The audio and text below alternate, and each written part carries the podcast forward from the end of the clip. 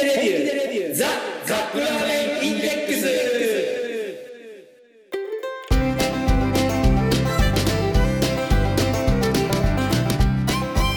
今週もやってまいりました本気でレビューザカップラーメンインデックスラーメン好きのおじさん2人がカップラーメンについて好きなことを好き放題言い合うだけのポッドキャスト番組でございます毎回ジャンルを問わず気になったカップラーメンを買ってきて番組内で実際に食べる。そして感じたことを熱く語る。といった具合に進めてまいりますが私たちは決してメーカーの回し物ではありません。一位消費者として感じたことを素直にお伝えしていきたいと思っています。あなたのカップラーメンライフがより豊かになればこれに勝る喜びはございません。そして皆様のお相手は？あの恥ずかしい話なんですけど大人になってからターバックスのアルバイトに面接に行って落とされたことがあります。ラーメン大好きラーメンさんです。ラーメンさんと。スタバと言ったらですね結構あのでき始めたできたばっかりの頃に行ってみて、うん。これがシアトル系かおしゃれなコーヒー屋さんかって言って痛く感動した覚えがあるんですけど最近は何とも思わないですね、えースタバのコーヒーよりもセブンイレブンの100今110円？120円？になったんでしたっけ？あ値上がりしたの？値上がりしたんですね、えーコンビニのコーヒーが大好きなノブがお送りします。よろしくお願いします。はい。できた頃ってほらみんなあの揃いも揃ってスターバックス行ってませんでした？いやあれどんくらい前？もう結構になりますよね。20年ぐらい前。20ちょっと。イチローがさ、うん。シアトルマリナーズで頑張ってた時になんかスタバの波来なかった？覚えてないもう。結構昔ですよね。最初に入った最初に入ったスターバックスはどこだっけな？香港だったっけな？香港のスターバックスってねイメージ的にうん。あのこう暑いのを逃れに行くかトイレを借りるかのどっちかしかないんですよ。は 別にあコーヒー飲みたいなと思ってスターバックス行くわけじゃなくって、あうんちょっとこう歩き疲れたから休憩しようかなとかあトイレ来てっていう時に使うっていうイメージですね。わざわざわざわざそれのために行こうとはあんまり思わない。買った。シアトルにルーツを持つ、えースターバックスが日本で本格的に店舗を構えたのは1996年。96年。あやっぱ随分前ですね。え何年前？96年って今 20? 今22年でしょ？うん。20年以上前ですよね。だよね銀座が初めてだって。マクドナルドみたい。ね。うーん。いやラメさん。何？そもそもなんでスターバックスの面接を受けようと思ったの？あちょっとねあのーラテのマシーンを触りたかったの一回。うーん。あのクショーってやるとあるじゃん、はいはいはい。あの蒸気が出て。蒸気が出て。でもさあれを買おうと思ったらさうんお高いじゃん。買わ買わないですよねあの蒸気のプシューとあのやつは。フェラーリみたいな柄のあのロゴが入った。あイタリア製だったりするんですね、あれって。あれをさ買っちゃうとうん。多分車1台買えちゃうぐらいだと思うのよ。そうでしょうね。それは無理だと。うん。えでもどこで触るそこどこでやればいいんだろうと思って。あとにかく触りたかったんですね。そう。あスタバだと思って。はあはあ。でだから今からよ3年前。うん覚えてますよ。うん。ラメさんがそのスタバの面接に行って落とされたっていう話そ聞いたもんその時。じゃあスタバ行けばいいじゃんと思ったの。よ それ触りたかったいら行ったんですね。であのー近くの、あのースターバックス。で、みんなにバレないようにバレないように。あのサービスエリアのうん。スタバがあったのよ。はいはいはい。そこなら地元の人は来ないじゃんサービスエリアだから。ああ地元の人は来ないですね確かに、でそこ受けに行ったのよ。うんうん。履歴書書いて、履歴書書いて。あまだ退職はしてないから今の会社を。はいはい。在職のままで あの 履歴書を作って。なかなか太いことしますね。であの、その前にあの何？スターバックス面接で検索してたらうん。まあまあ意識の高い質問が来るから覚悟しといてくださいって書いてあったのよ。た例えばどんな質問なんでしょいやわかんない。なんかその意識の高い質問が来るから、うん。あの覚悟していくようにって言われてうん。で行ったのよ面接に。そしたらあのーちょっと小太りの店長がいて、うん。女の人で。女の人で小太り言っちゃうからね、うん。あの、ね。ふくよかなもういいその辺の情報はいいらないです。はい。店長さんがいて「うんあ面接に来ましたラーメンです」って言ったら「うんあお待ちしてました」ってで話すのよ。はいはい。であのーまずはほら「いつ入れますか?」とか、うんうんラムさん結構時間がフリーになるうんあの仕事だから、うんいつもういつでもあの現場が困ってたら いつでも入れますって言ったら「あそうですか」みたいな感じでうんうん。まあ散々そういう普通の面接みたいなのが終わりはい。で案の定来たのよ。来たんすか？高いやつが。そうラーメンさんでは、うんあなたが仕事に、仕事をすることでうん大切にしている3つを教えてくださいって言われたの まあまあ意識高いなと来たなとそれをこの田舎でやるかと。そううん。で3つって言われてあ自分の勤めてるねうん。会社の、うん。あのー会社の理念がはいはい。ちょうど3つあったのよ、三つあったの。その何？感謝の気持ちを持ったりとかね、はいはいはい。あのそうやっていろいろあるのよ。うん。それを3つ、うん。熱く答えてしまったんですよ、あ熱く答えたんですか？あのー何？向こうがさほらうん。そんな熱い質問してくるからう、ん。なんかでもそ、そこまで想定してなかったんじゃない？うん、だけどもうあのーラーメンさんほらこの会社のさ、うんこの経営方針とかこの経営理念っていうのを、うんあの若い子にこう、教えるここともずっとしてたからなるほどなるほど。じゃあもうお手の完全にもんやと。入ってるのよ その3つの方針が。はいはいはいはい。でそれについて、うんえーまず1つ目はですね、うんこうこうこうでこうでこうでこうでだからこうこうこうでこうなると思います。うんで2つ目はですねだんだんあのその面接してくれ店長の顔が変わってったらなんかうん。なんだこいつみたいな感じに変わってってで何かされてましたとか ああいやちょっと みたいな感じで、うん。あの答えて、うん。もう手応えは完璧だったのよ。よし打ち負かしてやったぞと、うん。店長を。そんな質問するからよ俺にと。虎の尾を踏んだのと。そうそう。であの結果から言うと、うん。落とされたのよまあどうも自己分析すると年齢かはい。あの面接でわーわー言い過ぎたから、あこいつ面倒くさいなと、手に負えんって思われたんじゃないですかね。はいうん。であのー何？年その面接の時も、はいやあのーもうすぐもうあ40代なんですけど、はい。あのー年齢とかは大丈夫なんですか？って聞いたら、うん。もう年齢は一切関係ありませんとか言われて うん。ああそうなんですね。って。で年齢関係ない、うんでシフトはいつでも入れる、はいはいはい。困った時もあの決まったシフトじゃなくても、うん。あの欠員が出たら全然僕出れますよと、はいはいはい。最高のバイトじゃんねえ、何のマイナス要因もないのに なぜ落とす？やっぱあの熱く語ったのが。ねそこなのよやっぱり どう考えてもうん。あのラムさん本当ねその時火がついて、うん。熱く語っちゃったと思いませんみたいなことまでやっちゃったのよ、ああ。店長さんになるほどなるほど。そっか。まあ仮にもほら、店長さんだから、そうなん自分がコントロールできる人じゃないとやっぱダメなんでしょうね。あるいは、うん。ほら、あの、スターバックスって言ったらもう天下に轟く、えー大企業じゃないですか。インターナショナルなうん。国際企業じゃないですか。だからきっとその面接の様子を、うん。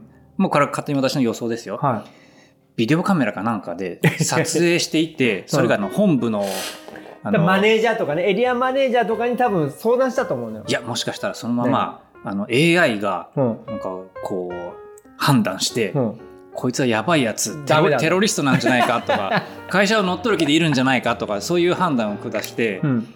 そういうスコアがボンって出るんですよきっと。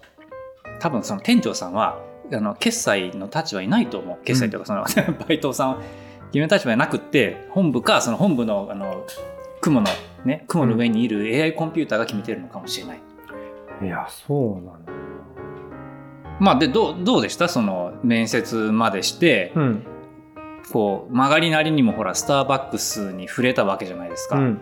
ラメさんのスターバックス体験はなんかまあそこで一区切りをつけですやそこで一でどうしようかなと思ってもうそこに熱がちょっと冷めちゃったのよ。あそうなんですか、うん。冷めちゃったんだ。それはなんでかというとあの YouTube でそのエスプレッソマシンの使い方っていうのがあったのよ。はいはい。それ見てたらあこうやってやるんだ。で、うんうん。なんなんか納得しちゃってあ納得しちゃった。そうあもう触らなくていいやと思って。ええ 触ってみたくないんですか？もう触ってみたいけど、うん。あのって思ったら知り合いのところにあったのよ。ちょっとなんちゃってみたいなやつが。えー、なんちゃってみたいな。あの何？デロンギっていうあの家庭はいはいはい、用のメーカーの、うん。あんなのがあったりして、うん。ちょっと疑似体験ができたからあの専門の何？あのフェラーリみたいなバカでかいやつじゃなくて。うん、なんか無駄にレバーがいっぱいついてるようなやつ。そうそうそうとかあとねあのなんかドイドイツのカフェのあれなんだけどあのなんだインスタかフェイスブックでうん。一回ちょっとそれフォローしたらずーっとその送ってくるんですか？送ってくるのあの エスプレッソを作ってる、はい。ラテを作ってる。様子が。様子が。あれをこう毎日見るじゃん。はい。もうやった気になるんだよね。わかるわかるわかる。ななんとなくそれはわかる。うんもうシミュレーションできちゃったみたいな感じそうそう。そうあこれは大丈夫だと思って。何が大丈夫なんだ。まあな納得しちゃったわけですね。うん。うん、うん、でもなんかこうああいう目につくとこにある道具ってさ、うん。でしかもそのお店の人しか触れない道具ってうん。やっぱ一度触ってみたくなりますよね。なる。らそういうのを、うん。あの体験コーナーみたいな感じで1回2000円でも5000円でも1万円でも取って触らせてやればいいんですよ。だから大人キッザニア作ってほしいのよ。そうそうそうそういうえーっと例えばあのラーメン屋さんのこう湯切ちゃっちゃやってみたりとかあとは銀行の中に入っておお金をバーッと数えたはりとか、そういうなんかこうないですかね。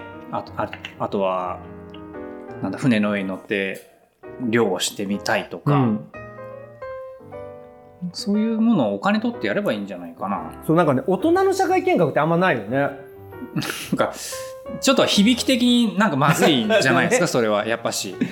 いやでも今言ったことなんて本当やりたいもんねうんそうね。魚屋さんで魚さばいたりとかさなんかあまあ 魚買ってきて自分でやればいいだけの話なんですけどね。家臭くなるじゃんああ砂漠だけをやらせてくれる場所があったりとか したらでね。プロの人が横についてこう今引けみたいな。あそうそうそう。そうそういうのでいいんですよ。うん。だから。それであの自分でなんか出汁とか取ってねスープとか作ったりもいいんですよ。こうしたら好きなだけ濃い濃いスープとか作れますよ。え例えばどんなどんな出汁？あんまり濃くするかどうかわかんないけど、うん。煮干しとかなんかの大量に使ってものすごい濃いスープ作ったらなんか面白いことになるんじゃないですかね。煮干し？煮干し。干しを大量に？煮干し大量に。それは魚臭くなるんじゃない？それを楽しむんですよ。どうやって？濃い煮棒 濃い煮棒はいはい。マルちゃん製麺はい、濃い煮棒ですね。これね、はい実はちょっと時間経ってるような気がするんですけど、ある程度。あの、ネットでちょっと有名になったんです、これ。はいはいなぜか。はいなめさん、こう見てください。煮干これ。煮干煮干しがね、うん煮ぼって言ってるんです、このうん蓋の絵に。それがバズったの？これバズっちゃった。だって煮干しは煮ぼって言わないじゃないですか。言ったら怖い。ピチピチの取れたての煮干しがほら、うん網の中で煮ぼ煮ぼ煮ぼ煮ぼ煮ぼって書いたらちょっと怖いじゃないですか。うんはい、ということで、煮干しですねはい、なんか解説してください。はい。えーこのマルタン製麺シリーズですね。えーこれね、一昨年、昨年とご好評いただいた恋煮ぼが、麺もスープも生まれ変わって再登場。がっつり系の濃厚煮干しラーメンをラインナップに加ええー市場の活性化とさらなるブランド力の強化を目指しておりますと。このマルちゃん製麺のね。十分ブランド力あるのに、うんも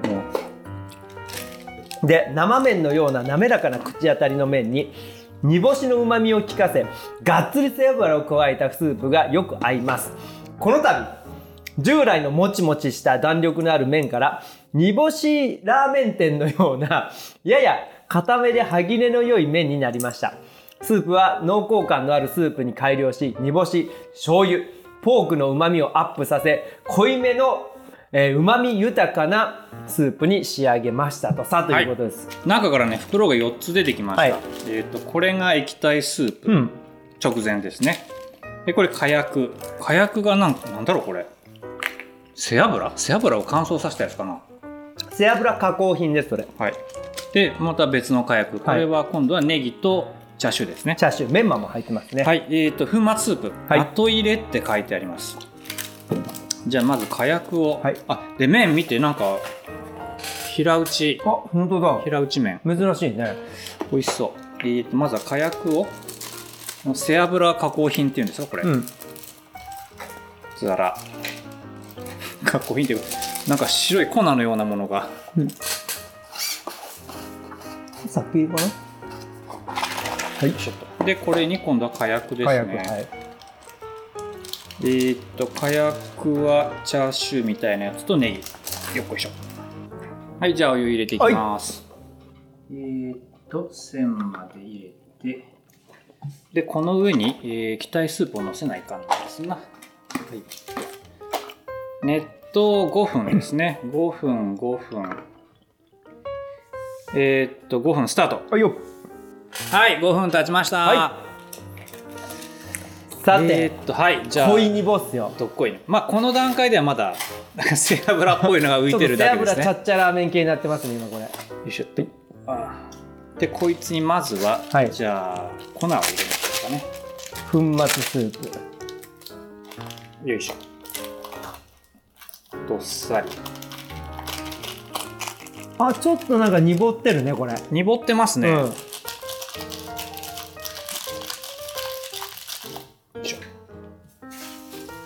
はい、えー、っと、はい。じゃあ、2棒、2棒、2棒、2棒。2棒、2棒、2棒、2棒。本当に煮干しの粉っぽくなってますな、これ。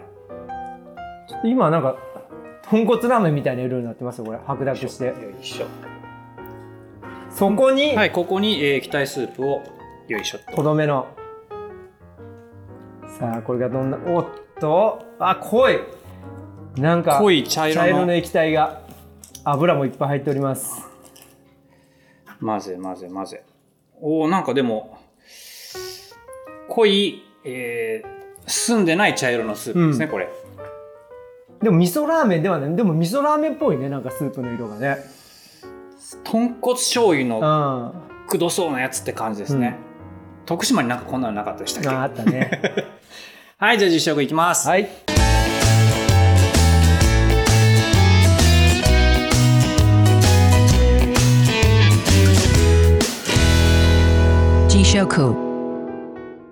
うわ煮干しの匂いがもうしてきましたね。えーとあ平打ち麺。こちらが見つかりました。ん。じゃあなじゃ？あ何が見つかった？何が見つかった？声に反応したもしかして。おしりさんが何か反応してる。今戦車の写真が出てきたぞ。なんでだ？はいはいはい。香りはどうですか？もうこの麺を揚げた時香りが。なんだろうこの煮干しが。うん。実食いきます。はいどうぞ。うん。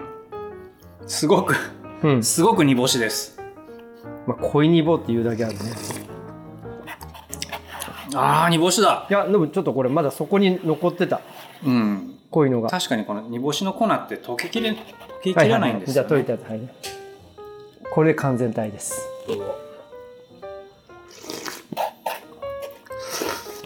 うん。えチャーシューチャーシュー。ほらチャーシューにもほら見て。チャーシューにもほら。煮干しの粉が。粉が。これよく混ぜてくださいね皆さん。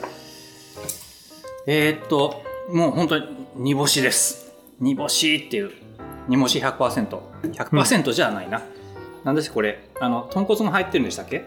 うん豚骨も入ってる。煮干し醤油ポークのうまみうん。麺はさすがの製麺ですね、うん。歯応これ平えが打ち感感はどう、うん。縮れてないしすごく、うん。私好みですこれ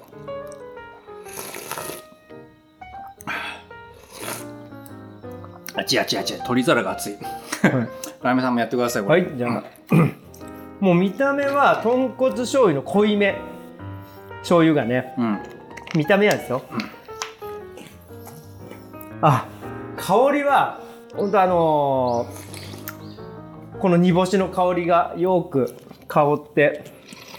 うん煮干し系ラーメン屋さんで嗅ぐ匂いと同じね、ちょっととろみもありますねスープ。これ、うん、あスープも濃度がかなりあるはいではスープからいただきます。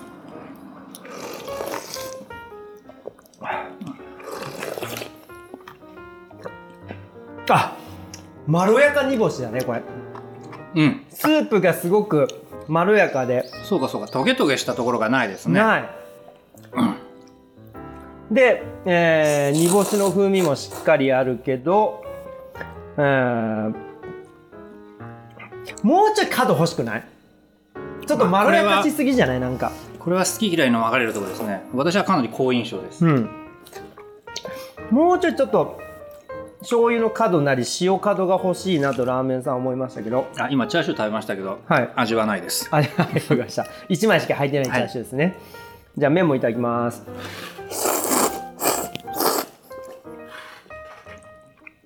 うん。あ、すごく歯ごたえがあるね、これ。歯ごたえがあるけど、硬いだけじゃなくて、ちゃんと麺はゆ茹で上がってるけど、歯ごたえがある。ただ硬いだけじゃない。うん。あの、スープの濃度が濃いのと、ん油が多いから、ぬるっとした感じがします、うん、ぬるっとして麺にすごく絡んでくる、うん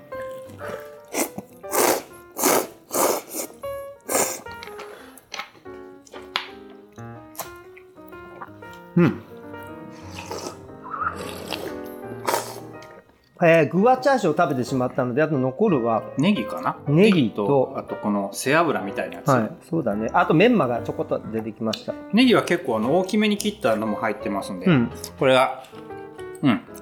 ちゃんと歯ごたえを感じられます、うん。これは悪くはないよ全然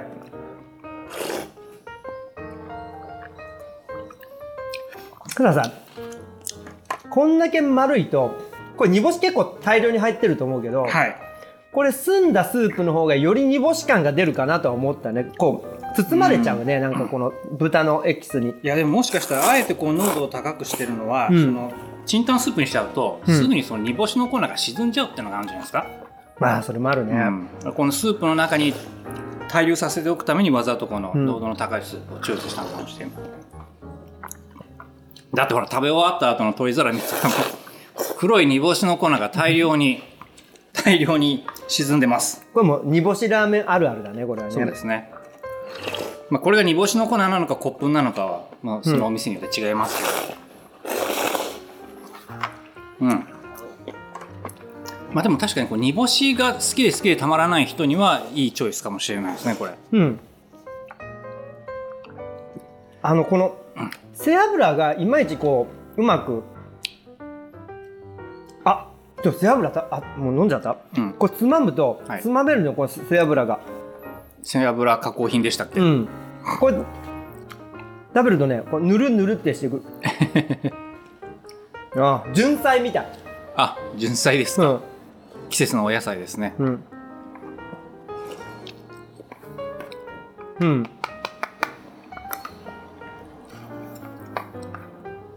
さあ、えー、マルちゃん製麺の、えー。はい。恋煮ぼ、煮ぼ、煮ぼですけど、はい。なみさんこいつをどう一言でまとめますか？これはですねある変わったプロレスですね。ある変わったプロレス、その心は？もうドロレスですこれ。してるドロレス。泥まみれになりながらやる そうそうそうそうプロレス。プロレス？あるいはあれですねちょっと前にもわあのこのラジオで話したアメリカ横断ウルトラクイズの外れた方そうそう。あのグアムでうん。ダーッと走っていってマルカペケカの方の。飛び込んだその先には、マットレスかうん。泥かっていう。い。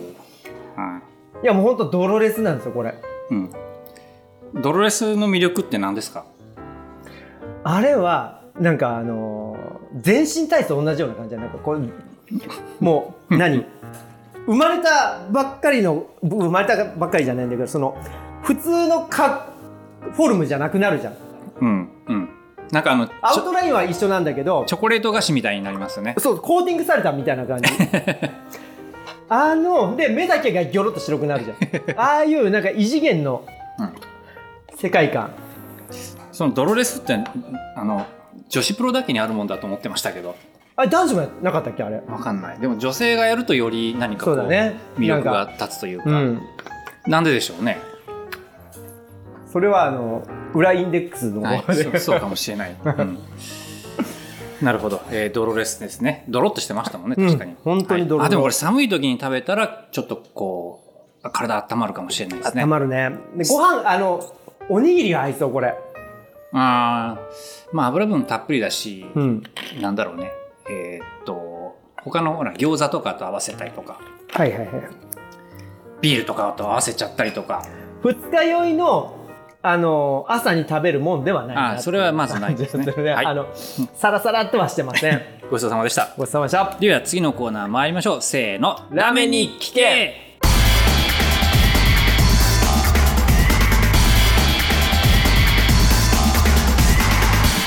ラーメンニキ K 煮干しじゃないですよ。あ煮干しじゃないの？煮干し来ると思ってたのに。じゃあ煮干しいきましょうか。いや煮干しと背脂って合わせたりします？まあこうやって実際にうん。あるわけだから、あのーあるんですよ。煮干しってでもそもそもさうん。背脂を入れたりするようなまあ結構味濃いめのやつに使ったりとかってするんですかね、あのねこの煮干しラーメンのこの何？発祥はい。と言われるのが青森県なんですよ実はこれ。青森。青森津軽地方が発祥と今されているまああの諸説あるみたいだけど、はい。えー、とこの青森の津軽津軽地方でこの煮干しラーメンがこうわーっと広がったと。はい。でなんでかっていうとそのもともと青森のご家庭って、うん。あの味噌汁を作る時にこの煮干しで取ってたらしいそうなんですか。うん、うーん。まあ海が近いからかどうかは分かんないけど、でそれが味噌汁だけじゃなくてそばつゆだとかあのつけ汁とかのいろんいろんな使われ方をしてて、まあ、その流れで、えーラーメンにも使われるようになったんじゃないかなと。でこの今回の恋煮棒あるじゃん。はい恋煮棒とかねこの煮ボラとかね煮棒中毒というあの言葉が最近生まれてるんですけどラーメン業界では。はい、この煮干しが風煮干しの風味が強いこの濃厚煮干し系ラーメンっていうのはその元祖とされてるのがねこの津軽地方の、えー、これなんて読むんだ？大宇大宇本線、えー内城市っていう駅があるんだけど、うん。これは青森市かな？青森市。えーの駅から67分歩いた創業35年の高橋中華そば店、うんあ弘前市だ。ごめん。弘前市うんがあの発祥とされてますということです。ん。まあでもあの青森うん、北の方のラーメンだっていうことなんですねもともとは。そう。なのにさ青森ってほらもう一個のほらご当地ラーメンがあるじゃんえーっとなんだっけ？ミルクカレーラーメン。あ青森でしたっけ？青森。ななんかね 全然この同じ青森なのにん。毛色が違う二大あのご当地ラーメンね。もでもさあの、うん。結構その人類にとって重要なイノベーションって、うん。寒いところで起こるような気がするんですよね。だってほら世界の大都市、代表的な大都市ってみんな寒いところにあるじゃないですか。ニューヨーク。ニューヨークロンドンモスクワ。のもそうだしまあ東京だって冬はそうそう寒いですよね。駅あとソウル。ソウルの川が凍るぐらい寒くなる、つまり寒いっていうことは人間はこう生きるために知恵をつ出さなきゃ生きていけないわけじゃないですか。でも知恵を尽くしてるうちにいろいろなこう発明が生まれるんですよきっと、うんあとあのほら。札幌の味噌ラーメンもそうだもんね。ね。あのあと外出るのが億劫だから、うん。家の中にこもってなんか楽しいことないかなって言ったらこう ねラーメンのスープ変えてみようや南みたいな。国の人はほら困っても外歩いたら果物あるじゃん、あんまりこう真剣にはね我々もベトナムに行った時にさ、うん、あのホーチミンシティだらだら歩いてたけど、うん。男の人みんな喫茶店に入ってのへんとしてましたもんね奥様が働く国なんだよねあそこ、らしいですけど、うん、はい。ということでした。はい。じゃあエンディングいきましょう。エンディング？はい。い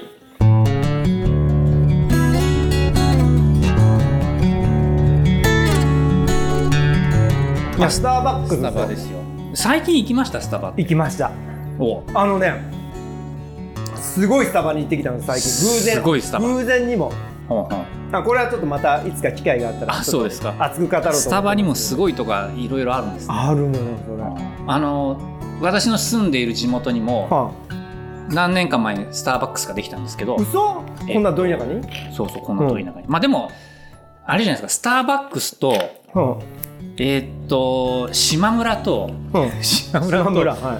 あとはなんだろうサイゼリアとか、うん。そういうのってなんか大体こう侵食してきません？いろんなはいはい。街とかエリアに、あのお約束通りになるよね。そうそう。あとエニタイムフィットネスとかがうん。来るじゃないですか、うん。まあ、多分その流れの一環できてあのドライブスルーがあるんですけどはいはい。もういつもまあうん。やっぱりみんなスターバックスに行きたいんですね。スターバックスに。もうスターバックスでよくある光景が一つあるんですけどはい。もうこれ女性の方を敵に回すかもしれないんですけどは大体あのーフラペチーノってあるじゃん。あ、ペチーノですね。ペチーノを飲みながらダイエットの話をしてるんですよ。あ皆さん。あそうですね、うん。あのトレッドミルの上でケーキ食べてるみたいなもんですね。それたいって言いたいんだけど。お前たいって。お前たいペチーノだってモリモリにすると1000キロカロリーぐらいいくんじゃないですか、ね、あの戦闘力高いからねあれいやこれマルちゃん製麺なんかもう比べるな600とか500でしょだってこれ。うん。えっとエネルギー200409カロリーって書いてあるペチーノの半分以下ですよ。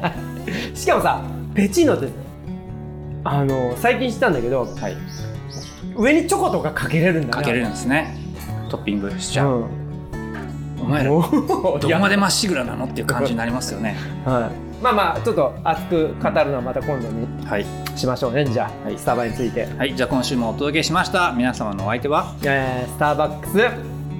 やっぱりすごいなと思います。ラーメン大好きラーメンさんと。はい、えー100円ちょっとで買えるコンビニコーヒーもなかなかすごいなと思いました。最近は朝毎日コンビニに行って1杯だけ買ってきて一日の楽しみにしてます。朝のねコーヒー大好きの部がお送りしました。また来週。さようなら、はい。アディオス。あちょっと待って。何？これ見て。ラーメン。あ取れた。ラーメンさんさはい。あのここにねパソコンあるじゃんこれはい。ノートパソコン。ソコン。これどこ製ですか？これ HP ってあの HP ですね。Windows はいはい。でラーメンさんあのスターバックスに1回ねうん。憧れたのよ。MacBook を持って。MacBook 持って？で I iPod かなんか買った時にリンゴのシールついてくはいつるじゃん、いてますね。あれをここに貼ってうわ最低。最低だ。はいまた来週。アディオス